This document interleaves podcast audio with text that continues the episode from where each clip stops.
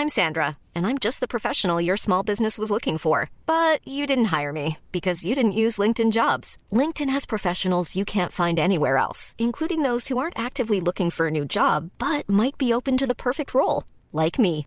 In a given month, over 70% of LinkedIn users don't visit other leading job sites. So if you're not looking on LinkedIn, you'll miss out on great candidates like Sandra. Start hiring professionals like a professional. Post your free job on linkedin.com/people today. L'Entertainment Lab by Newton Studio, c'est le podcast 100% Brain Entertainment. Créatifs, responsables de marque, directeurs de plateformes technologiques, Pure Players Entertainment et Communicant 3.0 nous partagent leur point de vue sur l'avenir des marques et du divertissement à l'ère digitale. Ce podcast est animé par Alexis Ferber. Bonjour à tous, je suis ravi d'accueillir Damien Gola, qui est directeur de la distribution chez Wild Bunch Distribution. Bonjour Damien. Bonjour Alexis. C'est un plaisir de t'avoir pour ce podcast de l'Entertainment Lab. On va parler bien sûr de cinéma, de distribution, euh, de marketing, de ta passion. Euh, tout d'abord, ton parcours, les grandes lignes avant d'arriver chez Wild Bunch. Alors, euh, dans les grandes lignes, moi, c'est vrai que mon parcours, il est jalonné essentiellement euh, dans ces rails de, de l'entertainment où j'ai euh, j'ai commencé en stage de fin d'études euh, dans la belle et grande maison euh, euh, où j'ai eu la chance donc de- de- de- d'enchaîner sur, sur mon premier CDI. C'est une aventure qui aura duré 7 ans, où j'étais déjà dans l'équipe marketing de, la Mhm. distribution, à, la fois, à la fois en charge de, de tout le marketing dans les salles de, dans les salles de cinéma, euh, une partie spécifique, puis en tant que chef de projet un peu plus généraliste. Puis en 2010, je suis parti découvrir une première expérience euh, au sein d'un studio américain, en l'occurrence 20th Century Fox, où j'ai passé là aussi à nouveau, euh, à nouveau 7 ans en tant que chef de projet plus confirmé, où je chapeautais vraiment l'ensemble de la sortie salle de, de, différents titres euh, du studio. À nouveau un retour euh, dans un studio français chez Gaumont, où j'ai euh, j'ai eu la très belle opportunité de prendre la direction marketing euh, toujours en distribution. Et, et- et enfin, chez Warner Bros, où là, j'ai eu l'occasion de, de prendre une direction marketing sur toute la partie studio nouveauté, qui m'a permis d'ouvrir le scope au-delà de la salle sur toutes les sorties IST, VOD des films en nouveauté côté studio. Et, euh, et également sur le jeu vidéo, qui était vraiment le, le nouveau terrain de jeu de, de l'époque. Et ça fait donc maintenant un an et demi que, Mm. euh, en dernière expérience, donc j'ai pris la direction de la distribution chez Wild Bunch. Un sacré Donc, parcours, t'as connu toutes les GAFA. Là, je voyais toutes les collines de Los Angeles. Là, t'as fait quasiment tous les studios là. hein. Ben, c'est, c'est- je découvre le monde des indépendants avec Wild Bunch, Oui. euh, cette marque magnifique, a un, un très beau poste, mais j'ai, voilà, j'ai, euh, j'ai, j'ai la chance de Super parcours. de belles, de belles maisons. En tout cas. Donc ça, en tout cas, ça te donne des super référentiels avant d'arriver chez Wild Bunch, donc société euh, voilà, indépendante. Euh, alors tout d'abord, euh, sur ton focus de métier, la distribution en salle, c'est vrai que c'est un métier que les auditeurs connaissent pas. Bon, on va voir Bien des sûr. films, on le voit les sorties, mais on ne sait pas vraiment ce qui se cache derrière. Est-ce que tu peux nous raconter ce métier, les grandes facettes, et voilà, toi, ce qui te, ce qui te plaît là-dedans? Alors, c'est vrai que le, le métier de distributeur, il est, il est, euh, est fort logiquement assez obscur pour le grand public. Il l'est même pour euh, certains de nos pouvoirs publics. Quand on, dit, on a dit régulièrement, effectivement, que pendant la période du Covid, euh, euh, il y a eu beaucoup d'aides faites pour le bout de la chaîne, finalement, qui sont les exploitants de salles de cinéma. Euh, les productions ont pu être aidées. Le distributeur, euh, il est un peu entre les deux. C'est un passeur. Euh, c'est lui qui va prendre effectivement un risque financier euh, pour pouvoir prendre des droits de distribution d'un- film dans lequel il va régulièrement euh, être coproducteur. euh, alors, sans rentrer dans les détails techniques, mais il y a deux typologies de production. On peut être juste coproducteur ou producteur délégué. Euh, Mhm. Les délégués, c'est ceux qui sont garants de la bonne fin d'un film et ils ne peuvent être que deux au maximum sur une œuvre, sur une œuvre artistique. Et parfois, ça peut être de la distribution simple. Donc, il y a euh, effectivement ce qu'on peut appeler un minimum garantie versé Mhm. par le, le distributeur à, à- à- à l'ayant droit. Et ensuite, il y a ce qu'on appelle tous les frais d'édition. Le distributeur, il est garant de cette, euh, ce- cette pocket budgétaire qui permet d'assurer la promotion et la sortie du film euh, Mhm. dans les salles. Donc, qu'est-ce que ça implique derrière? Ça implique tous les travaux, les coûts techniques liés euh, à la fabrication des, des, des- des- des éléments. Quand c'est un Mhm. film étranger, euh, ça va être le sous-titrage, le doublage. Et ensuite, il y a tout le gros volet lié euh, à la promotion, au marketing.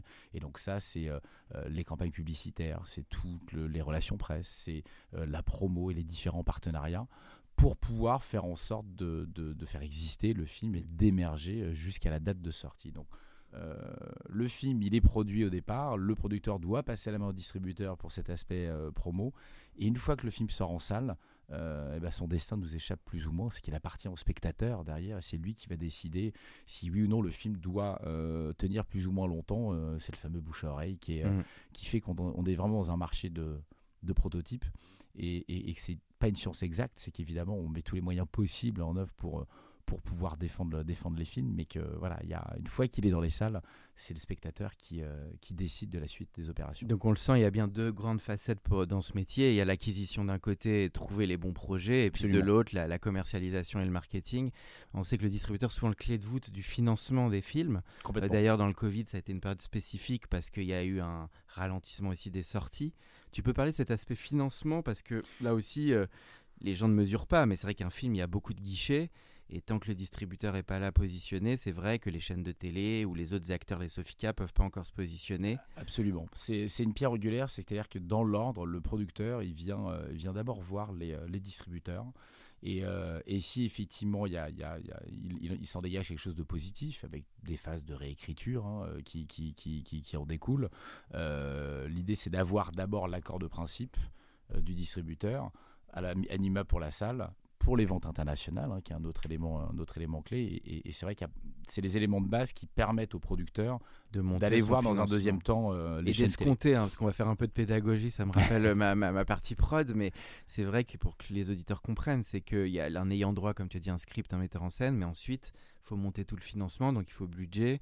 Et puis, c'est de l'escompte. C'est pas de l'argent qui arrive tout de suite. Il y a des contrats. Absolument. On va voir les banques et en fait, on escompte le financement pour avoir euh, l'entièreté du financement euh, pour le tournage, mais il y a beaucoup de risques. Euh, voilà, de... C'est un, vrai, un vrai jeu d'écriture. Il y a, il y a évidemment de, de, de, vrais risques, de vrais risques financiers aussi, mais disons voilà, il y a, il y a, il y a beaucoup de, moyens assez formidables aussi pour assurer ce, ce, financement. Il y a, comme tu le soulignais, donc les chaînes télé sont essentielles là-dedans. Canal Plus reste le premier contributeur, mais il y a mhm. maintenant aujourd'hui les plateformes hein, qui réinvestissent une partie de leur chiffre d'affaires. Qui arrivent même parfois dans, dans les films frais. Euh, il nous disait avec le film de Maïwen, où Netflix était positionné Netflix un peu plus tôt. positionné vraiment sur sur, euh, sur la Pays2. C'est nouveau hein, qu'ils arrivent un peu plus tôt dans la chaîne de valeur. C'est effectivement une modification de cette fameuse chronologie des médias qui est, qui est, une spécificité très française et qui permet en tout cas d'assurer de, un système vertueux de, de, de financement euh, sans que effectivement ça passe ça, sous la tutelle donc des, des, des pouvoirs publics aussi. Mais c'est en tout cas le fameux modèle vertueux à la mmh. française qui permet d'assurer une répartition effectivement de, de tous les fonds de soutien, euh, tous les fonds de soutien créés euh, créé, aussi euh, pour, pouvoir, pour pouvoir assurer, euh, assurer ce, ce, financement. Les chaînes le sont. Et effectivement, les plateformes, nouvellement, dans cette chronologie des médias, qui, qui démarre à partir du moment où le film sort en salle. cette chronologie, comme tu le sais, elle a évolué, euh, hmm. elle évolue régulièrement. Donc des, les fenêtres sont plus courtes maintenant. C'est ah, les fenêtres sont plus courtes. C'est 12 mois après la salle. Avant, c'était 18 mois avec Canal. Maintenant, à partir de 12 mois, non tu Alors, Canal, maintenant, diffuse même dès, euh, 6 mois et ça peut même être plus tôt, euh, si le, le, sans rentrer dans les détails, les films sont en deçà de certains volumes de spectateurs. Canal peut demander une dérogation pour arriver encore plus tôt, mais dans l'ordre, il y a vraiment la fenêtre IST hein, d'achat digital de VOD euh, qui était à 4, qui peut descendre, qui peut même descendre à 3 mois dans, dans, certains, dans certains cas de figure. Euh, cette fenêtre d'exclusivité, elle, elle, est d'une durée de deux mois incompressible avant la première fenêtre de diffusion pour les chaînes qui préfinancent les films en, en P1, donc c'est Canal+, la plupart du temps, mais ça peut être aussi les plateformes qui leur permet Anciennement, elle n'avait pas accès à du film en nouveauté euh, moins de 36 mois après la sortie salle.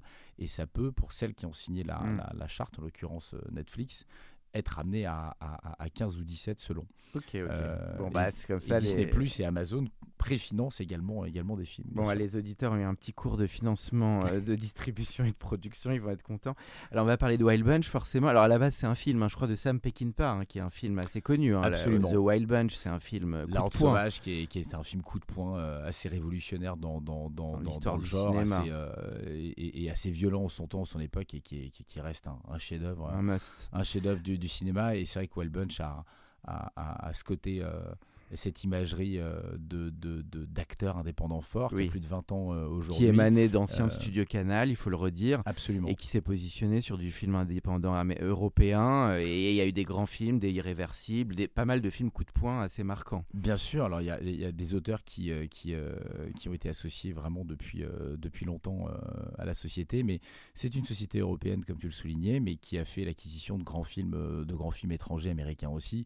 Euh, on peut, il y en a de multitudes, bien sûr, mais on peut citer euh, James Gray, par exemple, ou des, ah films comme La Nuit nous appartient, ah un de mes films préférés. We on the Night. We on the Night, cultissime, qui est un des plus grands polars, effectivement, des, des, des, 20 dernières années, qui était une acquisition de Wild Bunch, et, et, il y en a eu d'autres, d'autres derrière, avant qu'il bascule sous d'autres, d'autres pavillons et, et, soit produit dans d'autres studios, mais Wild Bunch, c'est ça aussi. Moi, c'est ce qui m'a fasciné avec, euh, avec, euh, avec cette maison. On peut parler d'autres films canois comme Sin City. On peut parler mm. de films français euh, indépendants comme La vie d'Adèle, qui est très associé au festival d'ailleurs, très fort sur les festivals hein, quand même. Et ça, c'est vraiment le rayonnement de, de, mm. de, Bunch à l'international notamment, où, où Vincent Maraval et Brahim Chiwa, qui qui sont deux des, des, trois membres fondateurs aussi, effectivement, ont, permis ce rayonnement. Et Wild Bunch a toujours été extrêmement bien représenté, comme tu le soulignais dans un festival comme, euh, comme Cannes, et dont la dernière Palme d'Or, effectivement, La vie d'Adèle, bah, il y, y, a bientôt 10 ans, hein, puisque euh, c'était en 2013. Donc, donc toi, est-ce que tu crois à une ligne éditoriale? C'est le fameux terme. Est-ce que toi, tu as une ligne édito? C'est quoi les projets qui finalement vont être clés pour toi?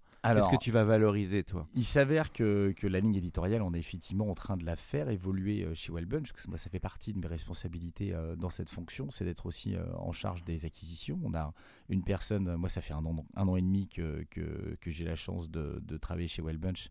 Euh, il y a eu depuis euh, donc l'arrivée euh, l'arrivée du nouvel CEO quelques quelques semaines avant mhm. avant la mienne une autre personne qui, qui, est arrivée pour chapeauter l'ensemble des, des, contenus en fait et qu'effectivement on est en train de revenir à une ligne un peu plus francophone aussi chez Wellbunch à compter de l'année prochaine dans des proportions relativement importantes pour, euh, pour plein de raisons. Euh, c'est par opportunité, par choix euh, et, dans une logique évidemment de, de, rentabilité, ça va de soi, mais tout en continuant de garder une vraie diversité et en restant fidèle à l'ADN profonde de Wild Bunch, qui a toujours défendu un certain cinéma indépendant, d'art essai aussi, qu'il soit français ou, ou, ou étranger. Mais c'est juste qu'effectivement aujourd'hui, les acquisitions étrangères sont un marché assez spécifique dans lequel il est il est de plus en plus difficile de trouver le, bon projet au bon prix euh, également. Donc c'est important, encore une fois, par, euh, et par croyance, et parce que c'est aussi l'ADN de, la maison de, maintenir et de conserver un certain nombre de, titres dans la, fameuse ligne éditoriale euh, qui s'inscrivent dans ce, dans, ce genre et ce positionnement. Après, voilà, on a, là je parlais un peu de nationalité, mais euh, on, a à cœur en tout cas d'avoir un joyeux mélange entre des films euh, d'auteurs euh, vraiment avec des ambitions fortes et un vrai potentiel festival, mhm. mais également des films plus larges, plus commerciaux, ce que Wild Bunch a fait dans le passé aussi. On peut citer des franchises comme Le Petit Nicolas, hein, c'était mhm. des films qui étaient coproduits et distribués par Wild Bunch, hein, à l'époque, qui ont été des gros succès commerciaux également. D'accord. Et donc, on va citer quelques sorties forcément. Donc, il y, a Petit Jésus qui est sorti là il y a quelques jours. Euh, Absolument. Euh, tu as un gros manga aussi, First Slam Dunk. Absolument. Alors, ça, c'est la, prochaine en date. Petit Jésus est sorti le, le, le, le 12 juillet euh, dernier, donc il est en cours d'exploitation. The First Slam Dunk, c'est une acquisition faite auprès de, de, du grand studio japonais, la Toei, la Toei Animation, euh, avec lesquels Wild Bunch a pu collaborer dans le passé pour des franchises comme Dragon Ball Z Broly à l'époque, qui n'est pas donc le dernier sorti en salle chez Sony, mais l'avant-dernier. Et ce manga, c'est le manga culte par excellence euh, sur le sport, et en l'occurrence le basket. Euh, c'est le troisième manga le plus vendu au Japon euh, après, après One Piece et Jujutsu Kaisen. C'était un énorme succès au Japon lors de sa sortie au mois de décembre. et un peu dans les principaux territoires asiatiques, hein, parce qu'il est sorti également en Corée du Sud, en Chine, avec un vrai gros succès également. Et il a commencé à arriver en Europe, en Italie, là au mois de mai. Euh, L'Espagne est sortie le week-end dernier, donc la France, nous sortirons le 26 juillet. Euh, donc il y a, hum, le manga est culte vraiment chez nous, il a juste une notoriété moindre, avec un vrai travail marketing à faire pour, euh, en tout cas, lui donner hmm. une, vraie notoriété. Et, et, on voit en tout cas qualitativement parlant, le film est là, les fans adorent. Euh, les journalistes adorent, euh, adorent aussi, et on a vraiment l'ambition de faire une, vraie belle grosse sortie, euh, à la fois multiplex, mais aussi dans les salles à. Le film, on l'espère, sera, sera classé, classé également, ce qui lui permettra en tout cas de, d'être à la fois visible dans un, dans, un créneau de salle, de salle à réessai dans les multiplex, avec évidemment l'ambition de faire de, de, la VF aussi, comme c'est le cas sur tous les, tous les gros mangas, qui est vraiment un genre qui retrouve un vrai renouveau en salle. Euh, les exemples que je citais euh, précédemment étaient évidemment des gros succès.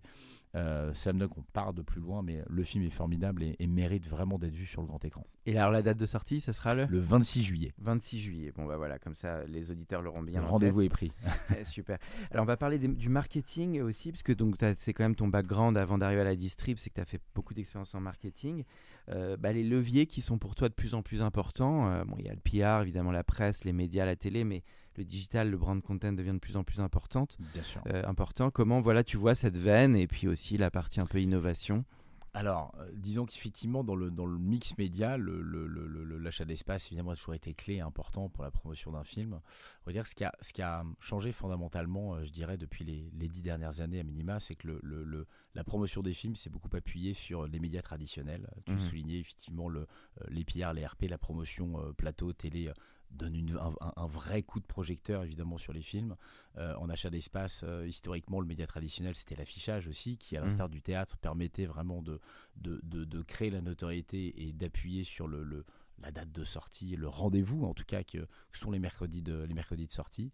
Et euh, je dirais qu'il y a une première révolution qui est évidemment la révolution digitale. Il y a dix mmh. ans, le digital petit à petit a pris une part prépondérante dans les plans de sortie et que c'est presque devenu le média qui permet de créer euh, la notoriété, euh, la notoriété aujourd'hui en fait. D'accord. Donc ça devient même en budgétairement, le digital peut devenir 20-30% du budget global. Alors c'est variable encore une fois selon les typologies de films. C'est qu'on va, on va plus ou moins accentuer, accentuer son poids selon, selon la cible et le positionnement. Euh, pour prendre l'exemple d'un film comme The First Slam Dunk, euh, c'est clairement une pierre angulaire de, de, de, la sortie, et ça l'est réellement sur tous les films, y compris des films sur lesquels on va viser des audiences plus seniors, parce qu'évidemment, il n'y a pas de seniors qui ne soient, pas, euh, qui soient pas sur Internet et qui n'ait pas de grosse consommation digitale mmh. dans, dans l'absolu. Donc, les réseaux sociaux, YouTube et, les, GAFA et évidemment les, plateformes locales comme Allociné restent, restent des environnements clés en digital. Euh, donc ça, c'était. Donc là, ça peut être de la pour les auditeurs, ça peut être de la bannière, ça peut être une campagne, un teaser, ça peut être. Euh, Alors c'est chaque chaque éditeur, en tout cas, a son approche euh, singulière, mais on va dire que on est dans un métier d'audiovisuel et que la vidéo et effectivement la démocratisation de, de, des environnements qui permettent de publier de la vidéo ont été les éléments cruciaux, évidemment, depuis maintenant une, une grosse dizaine d'années dans les dans les dans les plans de sortie des films, voire voire davantage. Et format, ce point est intéressant parce que c'est vrai que souvent sur le cinéma, le, on va dire le teaser ou la bande-annonce reste le format clé, mais tu vois émerger des nouveaux formats un peu plus récurrents, un peu différents. Bien sûr, alors c'est vrai que le, le, digital, il y a des formats de référence qui étaient au départ des 30, puis des 20 secondes. Euh, aujourd'hui, on est même sur des formats beaucoup plus courts encore. Euh, sur YouTube, des formats euh, comme le bumper ou autres sont des formats 6 secondes même, donc qui ont obligé aussi le secteur à se réinventer là-dessus. Et que c'est pas la même approche sur des blockbusters US où souvent ces éléments-là sont déjà fournis par rapport à des œuvres locales où c'est un enjeu vraiment créatif pour pouvoir répondre à, et rentrer dans ces codes-là. Euh, donc ça, c'est évidemment sur la question de la durée. Et après, sur les formats, il y a évidemment la démocratisation, tous les formats verticaux qui au départ pouvaient être assez antinomiques avec euh, le métier du cinéma qu'on imagine en scope, en panoramique, et où il a fallu déjà convaincre les ayants droit de l'impérieuse nécessité de passer dans des formats mmh. verticaux. Aujourd'hui, évidemment, Instagram, Snap, TikTok ne fonctionnent qu'avec des formats, des formats mmh. verticaux. Euh, et puis les talents qui, sont de, enjeux créatifs. Et talents qui sont de plus en plus impliqués aussi. On a eu l'agent des artistes qui nous a spécifié que maintenant c'était dans les contrats. ça devient important aussi cette partie influence. Complètement. Donc c'est le deuxième point que tu mentionnes, c'est qu'évidemment dans cette communication digitale, le brand content et l'influence sont, euh, sont clés. On sait qu'aujourd'hui, en tout cas une influence quand elle est bien faite, euh, avec un, vrai bon choix d'ambassadeur, et que c'est pas une promo euh, déguisée, mais qu'il y a un vrai engagement euh, de, d'un influenceur qui, qu'on aime qui n'aime pas être appelé influenceur, mais qui est, qu'on appelle aussi producteur de créateur de contenu, de contenu également, c'est, c'est vraiment de pouvoir l'incarner. C'est, c'est dans notre cas avec The First Slam Dunk, euh, on a la chance de collaborer euh, euh, avec, avec des, monstres du web, en l'occurrence les frères Tran, qui est créateur de, la chaîne du Rire Jaune à l'époque, qui ont à la fois la, puissance de, pouvoir, de pouvoir toucher, générer beaucoup d'interactions avec leur audience, mais qui sont d'une légitimité absolue sur le genre, le genre du manga. Hein. Ils sont, ils sont clairement, clairement fans, fans du genre. Et, et, dans le cas de Slam Dunk, ils connaissent la franchise, ils aiment beaucoup le, beaucoup le film. Donc c'était, c'est, c'est réellement un cercle vertueux dans ces mmh. cas-là de pouvoir produire du contenu avec des ambassadeurs pour lesquels effectivement un, contenu bien produit euh, et, qui aura une qui aura à la fois un rôle ludique pour, euh, pour leur audience et qui sera pas vraiment de, la promo déguisée euh, un impact énorme évidemment dans les plans de sortie. Donc ce volet là il est de plus en plus important, euh, comme tu le soulignes, et, les grandes marques l'ont parfaitement, euh, parfaitement bien compris. C'est que ça peut être d'une certaine manière, quand c'est bien fait, plus efficace qu'une campagne traditionnelle. Tu as des marques qui sont euh, arrivées en cofinancement parfois ou en placement de produits? As des marques Alors ça, peut, ça, peut ça peut arriver, ça peut arriver bien sûr. Ça peut être des, ce qu'on appelle aussi du soft power et des fonds, des fonds privés, des fonds privés parfois. on a peu ce cas de figure sur les, sur les films, sur les films Wild Bunch, mais quand on prend des grosses IP comme Barbie qui sortira la semaine prochaine, évidemment Mattel derrière très très impliqué et il y a quelque chose de très vertueux qui se met en place sur la promotion de marque. Au-delà de la promotion sur le film, on voit que c'est un marketing extrêmement puissant, comme Warner a l'habitude de le faire euh, sur, des, sur des franchises comme celle-là. Donc euh, voilà, le digital, c'est un peu le, le, le, le, volet clé qui a très largement évolué en substance depuis euh, une quinzaine d'années maintenant. Et ce qui est plus récent et nouveau aussi pour la promotion des films en salle, c'est le média de télé mmh. qui s'est ouvert euh, à la publicité classique. Alors ça, ça date vraiment de l'entre-deux Covid. Hein. C'est, euh, c'est l'année 2020 où euh, certains des films sur lesquels j'ai eu la chance de travailler à l'époque quand j'étais chez Warner, Tenet en l'occurrence, le, hmm. film de, le dernier film de Christopher Nolan, dont le prochain sort la semaine prochaine, Oppenheimer, a bénéficié des premières campagnes, des premières campagnes télé, télé en linéaire, ce qui est une vraie révolution pour le, le, le, le, média et dans lequel moi je crois beaucoup. encore une fois, là aussi, selon les typologies de films. Euh, on parlait, euh, on parlait des, jeunes adultes pour lesquels le digital est clé. Euh, à contrario, sur des audiences plus seniors, la télé reste un média extrêmement consommé. C'est plus difficile de faire émerger une audience jeune en télé, on le voit, c'est un vrai enjeu pour les, pour les diffuseurs, mais c'est un média clé, mais qui oblige là aussi à un vrai enjeu créatif, d'avoir des formats très courts, idéalement 15 ou 20 secondes pour pouvoir diffuser les campagnes de, de, spot et que c'est plus difficile de, créer un spot efficace euh, quand on sort un film, euh, un film nouveau comme Petit Jésus, euh, que je mhm. disais tout à l'heure, par rapport à, une franchise type énième Marvel où la construction de toute la notoriété existe déjà, mais la construction de tous les plans se fait quasi exclusivement avec des formats, des formats courts. Mhm. Quand le format long, et c'est un peu le dernier média clé, la salle de cinéma reste évidemment l'environnement et l'écran essentiel pour faire émerger les films, puisqu'évidemment on s'adresse à une audience mhm. totalement captive où là sont des formats plus longs et traditionnels qu'on a l'habitude de, de, de, puber, euh, euh, de puber en salle 90 euh, secondes de manière générale. Et c'est, ça reste assez varié, mais évidemment un format beaucoup plus long que les formats pub digitaux. Donc voilà, on, est, on est, rentré un peu dans une phase plus technique là, mais c'est, c'est un vrai enjeu et créatif où il n'y aura pas de il faut, que, il faut que ce soit effectivement la création qui, s'adapte au format clé. Et si ça ne fonctionne pas, euh, il faut revoir, euh, changer son fusil d'épaule. Parfait Damien, alors on va parler de tes goûts parce que c'est toujours la dernière partie du podcast, les goûts de l'invité. Alors euh, bah voilà, qu'est-ce que tu peux nous citer? Quelques films, séries, BD, musique, voilà, un peu un petit florilège de ce qui t'a marqué. Alors j'ai, moi j'ai une grosse frustration en tant que cinéphile parce qu'évidemment c'est mon cœur de métier, mais euh, il y a beaucoup de films que je vois aussi euh, par nécessité, par obligation. je lis beaucoup de scripts également puisqu'il y a toute cette partie acquisition et que je suis aussi jeune papa, donc je suis typiquement dans la zone plus difficile aller chercher pour la salle et, et, je ne déroge pas à cette règle. Néanmoins, j'y vais le plus, souvent, le plus souvent possible. Exactement. Euh, j'y vais le plus souvent possible. Bon, j'y étais encore hier soir pour découvrir, euh, comme beaucoup, euh, le dernier volet de Mission Impossible. Typiquement, mmh. je suis, ah, je, suis je suis fan de, je suis fan de, de, de, films popcorn, de, de, grands films d'action. Je suis fan de, de, films d'auteur, de films d'auteur également. T'as aimé Top Gun aussi, j'imagine. J'ai adoré Top Gun, qui, qui, qui, a réalisé un score magnifique, exceptionnel et, et, et qui positionne vraiment Tom Cruise comme comme un des sauveurs du, du, cinéma post-Covid euh, post -COVID aussi. Donc euh, voilà, pour, je, je, ne spoilerai rien pour ceux qui, qui n'ont pas vu le nouveau Mission Impossible, mais qui, je le rappelle, haut niveau de voler aussi. Mais qui, est très fort d'un point de vue d'un point de vue technique et cascade et que je pense que si on vient euh, si on y va en tout cas pour en prendre plein les yeux on est on est on est largement euh, on est largement servi. Bon c'est le dernier c'est dernier en date. J'ai eu la chance d'en voir certains en avant-première aussi. Oppenheimer Oppenheimer que je n'ai pas vu moi et le prochain sur la liste. Ah tu l'as pas vu encore. je l'ai pas vu encore. C'est un grand tu penses? On est dans la lignée ah, d'Inception c'est en tout cas le, le, le, les éléments promo et le trailer comme d'habitude sont donnent extrêmement envie. Et puis Nolan est un est un réalisateur culte aujourd'hui qui a vraiment une euh, une très grosse fanbase euh, dans beaucoup de pays, dont, euh, dont la France, donc euh, qui me tarde de voir. dont je pourrais parler de certains films que j'ai eu la chance de voir en avant-première à Cannes. je parle que ce soit le film de Justine Trier et La Palme d'Or qui sort à la fin du mois d'août, ou Le Grand Prix, le film de Jonathan Glazer, Zone of Interest, qui est, mm. qui est un grand film vraiment qui, qui reste beaucoup après le, après le temps, qui ne sortira, il faudra être patient pour, pour les cinéphiles qu'à la fin du mois de, du mois de janvier, mais qui, qui sont des films en tout cas qui m'ont beaucoup marqué lors, de, lors du dernier festival de, Festival mm. de Cannes. Euh, je ne peux que vous recommander The First Slam Dunk qu'on sort le, 26 janvier, qui est un bijou, un chef-d'œuvre. Juillet, euh, juillet. Visuel aussi. Bah, juillet, pardon, le 26 juillet. Euh, qui est un chef-d'œuvre visuel. Donc voilà, je, mes, mes, goûts sur le ciné restent éclectiques. J'aime la série et j'ai pu en voir récemment. Alors je vais pas être très original dans mes choix, mais.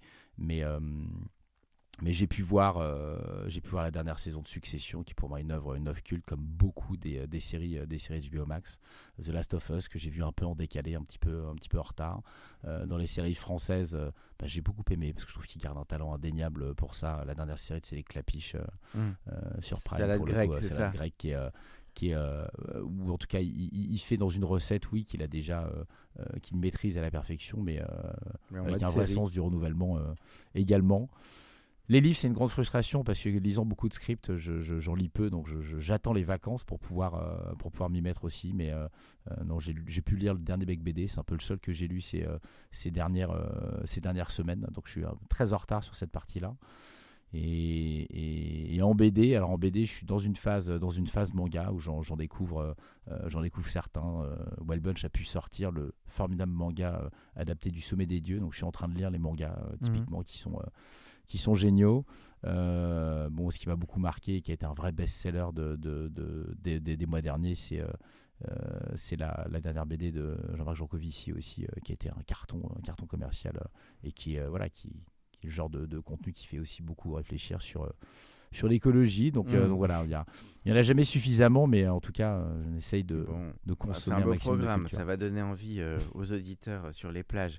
Et alors, les conseils maintenant que tu donnerais effectivement eh bien, à un ou une jeune qui veut se lancer en distribution avec finalement tout ton parcours, parce que tu as vu toutes ces, toutes ces structures alors je dirais que c'est un métier qui est encore très vif, qui a énormément de, de, créneaux possibles, parce qu'on parlait de la distribution, mais il y a évidemment la production, qui, euh, qui bat son plein. Hein. Il y a, euh, on sait qu'avec l'émergence des des, des, des, plateformes aussi, il y a sur la partie technique en tout cas, euh, les techniciens français qui ont toujours aussi bonne réputation sont extrêmement demandés.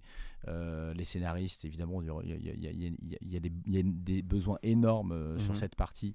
Et, et, comme tu sais, il y a, aussi des sujets important aux États-Unis là-dessus, c'est que la grève des scénaristes en cours, euh, avec laquelle les, les, les, les, acteurs, en tout cas ce, monde solidaire, sont aussi révélateurs de ces corps de métier qui sont cruciaux pour le, la production et l'œuvre. C'est qu'un bon film, c'est avant tout au départ un bon scénario. C'est absolument crucial et fondamental et, et qu'on a besoin évidemment de moyens euh, pour pouvoir former aussi les jeunes scénaristes et que ça, ce sont euh, des créneaux clés dans cette filière. Sur la mienne, la distribution, il y a, il y a, ce sont, ça reste des métiers de niche et en même temps, euh, il y a beaucoup, euh, on a la chance en France d'avoir une grande variété, une grande diversité d'éditeurs, que ce mhm. soit les, les, studios, les grands studios US, les grands studios français, les, les grands éditeurs hein, indépendants du marché. On, a une vraie diversité avec euh, voilà, des, des, des, des, besoins d'émerger aussi et, et, donc des, des, talents qu'on souhaite aussi accueillir pour pouvoir les, les, former, les intégrer, les intégrer à nos différentes, nos différentes structures. Euh, l'exploitation aussi un vrai besoin de, de, de, de renouvellement aussi. Donc, euh, euh, en tout cas, pour un jeune qui aime la culture et qui aime associer ou les métiers techniques ou qui a une formation de, d'école de, cinéma, d'école de commerce, qui est moi, mon parcours en, l'occurrence, dans le métier du marketing, il y a, il y a, il y a de quoi faire. Il y a, il y a de quoi faire, il y a de quoi faire en France et, et et je ne peux qu'encourager les jeunes évidemment à aller dedans. On est dans une période très intéressante en termes de, en termes d'innovation euh, aussi. On est, euh, on est un tournant en tout cas euh, pour maintenir le marché cinéma à flot et on voit en tout cas qu'il y a des derniers signaux en 2023 qui ont vu la fréquentation salle remonter à des niveaux équivalents à l'avant Covid, donc de manière aléatoire, mais en tout cas on est sur des niveaux d'entrée supérieurs à l'année dernière, donc c'est autant de signaux encourageants pour l'ensemble du marché. C'est juste que la France reste un marché très concurrentiel euh, et pour lesquels évidemment le spectateur il fait des choix assez euh, drastiques. Donc il faut aussi mmh. redoubler de, créativité, d'efficacité mmh. pour pouvoir, bah, pouvoir être positionné sur un créneau où on va être une forme de premier choix et qu'évidemment pour être un premier choix il faut euh, prendre des risques et donc euh, il faut des bons films euh, hein. faut des bons films t'as vu c'est la citation qu'a dit Nolan là. Il a dit le, la clé c'est basique hein, pour que les gens reviennent en salle faut des super films artistiques audacieux originaux créatifs. Exactement. Ça reste la base hein. on peut se faire toutes les thèses sur le financement il faut des bonnes œuvres. Il faut des bonnes œuvres avant tout et des œuvres qui, ont, euh, qui vont valoriser le média, le média cinéma également. C'est mmh. une clé de voûte euh, essentielle. Et, le valoriser, c'est via l'expérientiel sur des films à grand spectacle, mais c'est aussi via des vrais points de vue d'auteur, pour des, des, grands films d'auteur qui méritent d'être vus sur le grand écran. Mmh. Et même les comédies. Les comédies, euh, l'immense avantage de la salle, c'est le, le côté communicatif du rire qui, qui n'aura pas d'équivalent et que, et que, en tout cas, le, visionnage seul dans son salon ne pourra jamais compenser et remplacer. Donc il y, a, mmh. y a de la place pour toutes les œuvres sur tous les, sur tous les formats et, toutes les plateformes en tout cas. Eh bien, Damien, un grand merci d'être venu pour ce podcast de l'Entertainment Lab. Euh, voilà, les auditeurs, je pense, vont beaucoup apprécier ton point de vue sur la distribution. Eh bien, écoute, un grand merci pour ton invitation, Alexis, c'est un plaisir. Pour ceux qui sont encore avec nous, merci de nous avoir écoutés. Pensez à aller mettre une note au podcast dans la section notes et avis sur Apple Podcast. Cela nous ferait énormément plaisir et nous permettrait de continuer à faire grandir ce podcast consacré au Brain Entertainment. À bientôt pour un nouvel épisode. Mom deserves the best, and there's no better place to shop for Mother's Day than Whole Foods Market. They're your destination for unbeatable savings, from premium gifts to show-stopping flowers and irresistible desserts. Start by saving 33% with Prime on all body care and candles. Then get a 15-stem bunch of tulips for just $9.99 each with Prime. Round out Mom's menu with festive rosé, irresistible berry chantilly cake, and more special treats. Come celebrate Mother's Day at Whole Foods Market. Hey, it's Paige DeSorbo from Giggly Squad. High quality fashion without the price tag. Say hello to Quince. I'm snagging high-end essentials like cozy cashmere sweaters, sleek leather jackets, fine jewelry, and so much more. With Quince being 50 to 80% less than similar brands. And they partner with factories that prioritize safe, ethical, and responsible manufacturing. I love that. Luxury quality within reach. Go to quince.com slash style to get free shipping and 365 day returns on your next order. Quince.com slash style.